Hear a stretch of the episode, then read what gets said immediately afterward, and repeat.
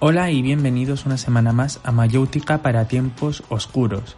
Esta semana ha estado bastante agitada. Para unos ha sido un triunfo, para otros una especie de anunciación de tiempos oscuros. Y me refiero a la derogación del famoso artículo controvertido de la reforma laboral que instauró el PP en 2012, el cual decía que al acumular dos bajas a lo largo del periodo laboral era ya motivo de despido. Desde luego parece que hay algunos que quieren que volvamos a la Edad Media. Este tema lo trataremos en el Ágora de la Reflexión. También el coronavirus vuelve a estar en portada. Esto me ha llevado a pensar que tal vez ya no nos quieren apabullar con crisis económicas, ahora creo que nos quieren apabullar con pandemias biológicas, por década. Lo fue el ARSM en 2003, ahora la gripe avial en 2009 y ahora esto. Ya veremos dónde acaba todo esto. Ahora ya, sin más preámbulo, comenzamos.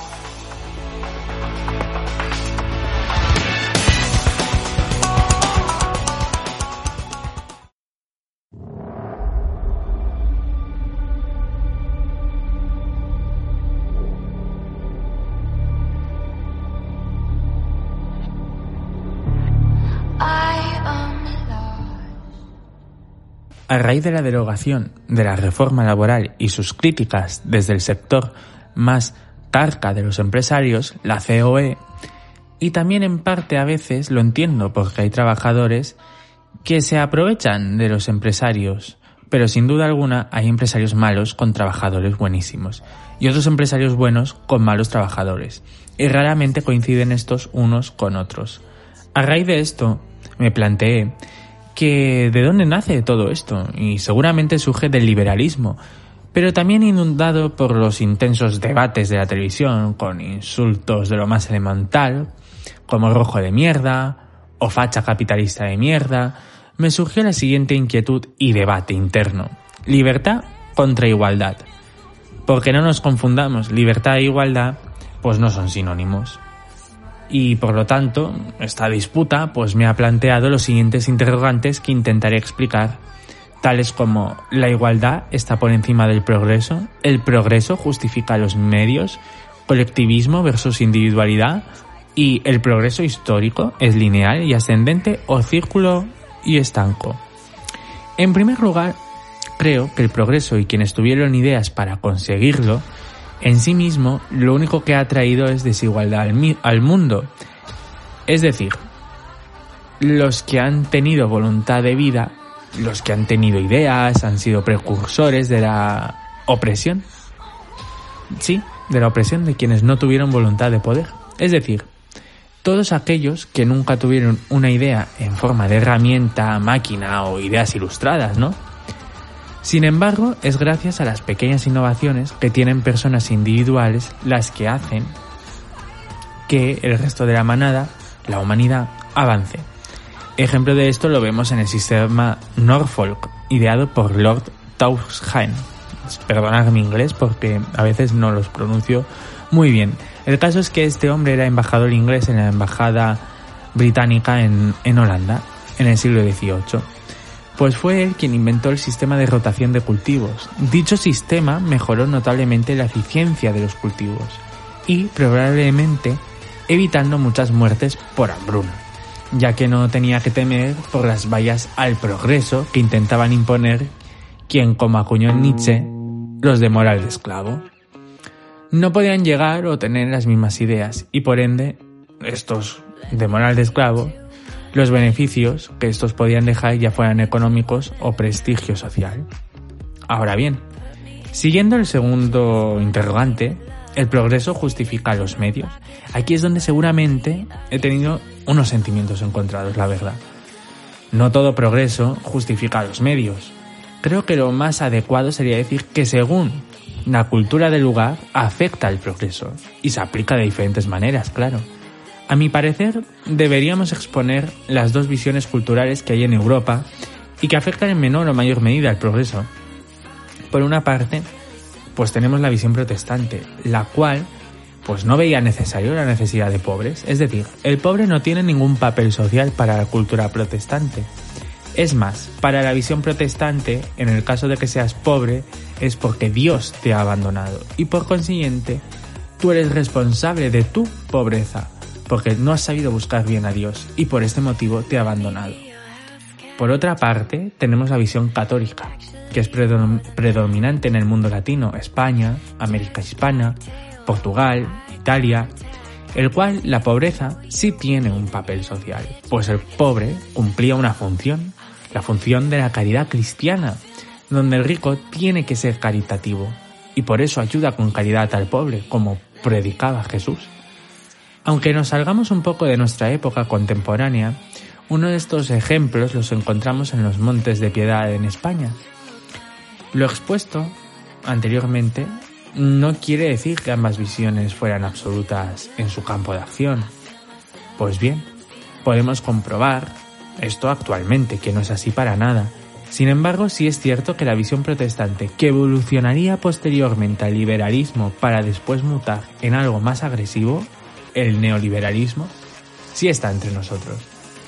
Ahora bien, el neoliberalismo nos plantea el debate real, el debate del tema que vamos a tratar, que es el, el eje de todo, colectivismo contra individualismo. Podemos decir que si bien el liberalismo es la libertad del individuo y que premia a aquellos que tienen libertad para ascender y sobresalir, cosas nobles, por supuesto, nadie lo pone en duda, pero cuando le añadimos el prefijo neo, es cuando se pervierte el ideal del liberalismo y acaba desembocando en desigualdad. Pues bien, es evidente que hemos ido a un progreso cada vez más avanzado, tecnología informática, medicina, química. Sin embargo, ¿estos avances están llegando por igual a todo el mundo? He aquí la cuestión. Esta es la cuestión primordial, porque el progreso no es una línea ascendente, sino que son ciclos como define el capitalismo, pero en esas curvas que crecen, decaen y vuelven a subir, en ascendente, es decir, en esas líneas que van así como círculos cíclicos, cada vez que va subiendo está cada vez más alto el listón. Sin embargo, el progreso no se está distribuyendo por igual a todo el mundo. Por ende, crea grandes desigualdades en todo el mundo. Uno de estos ejemplos, pues, los podemos encontrar en Latinoamérica. Mira, por ejemplo, en Perú, eh, abrir el grifo y tener agua las 24 horas o luz sin cortes, o sea, también las 24 horas, en Perú solo es posible esto visualizarlo en, un, en el barrio de los ricos, que es el de Miraflores, en Lima. De nuevo, en el barrio donde se concentra la riqueza. Como hemos dicho, no está bien distribuido. Y estos motivos son los que nos hacen ver que si el progreso es bueno, sin duda, pero quienes lo administran no lo reparten por igual o se lo reservan para ellos mismos.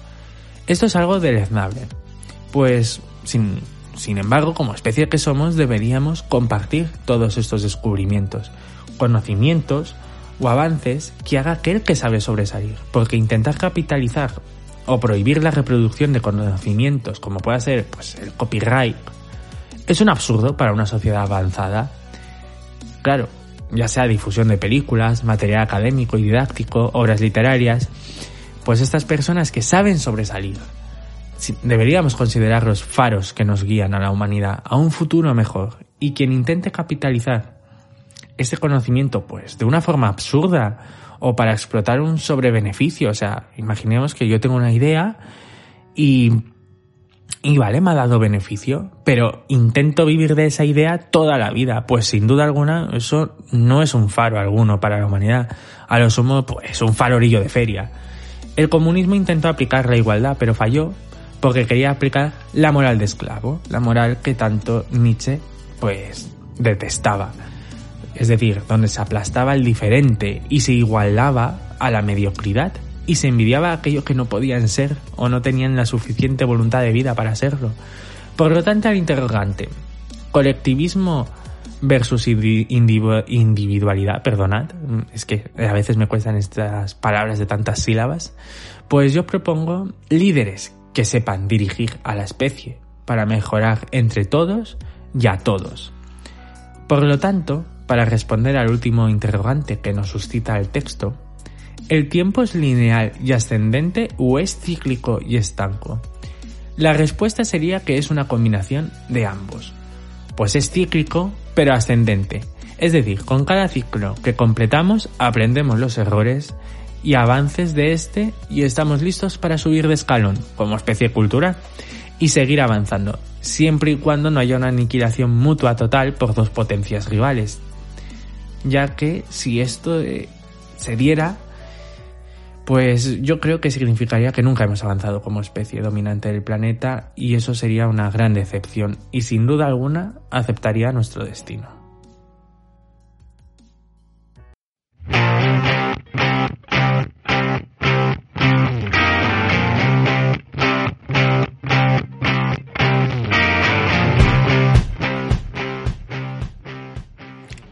Hola y bienvenidos ahora al Ágora de la Reflexión. Y en esta semana, la verdad que lo que me ha hecho reflexionar y querer tratar este tema en este espacio del programa ha sido la derogación del artículo 52D de la reforma laboral del 2012 hecha por el PP en España. Sin duda una gran noticia, pues este artículo permitía al empresario, en caso de acumular el trabajador dos bajas a lo largo del periodo laboral, la garantía de poder despedirte sin ningún tipo de problema y indemnización.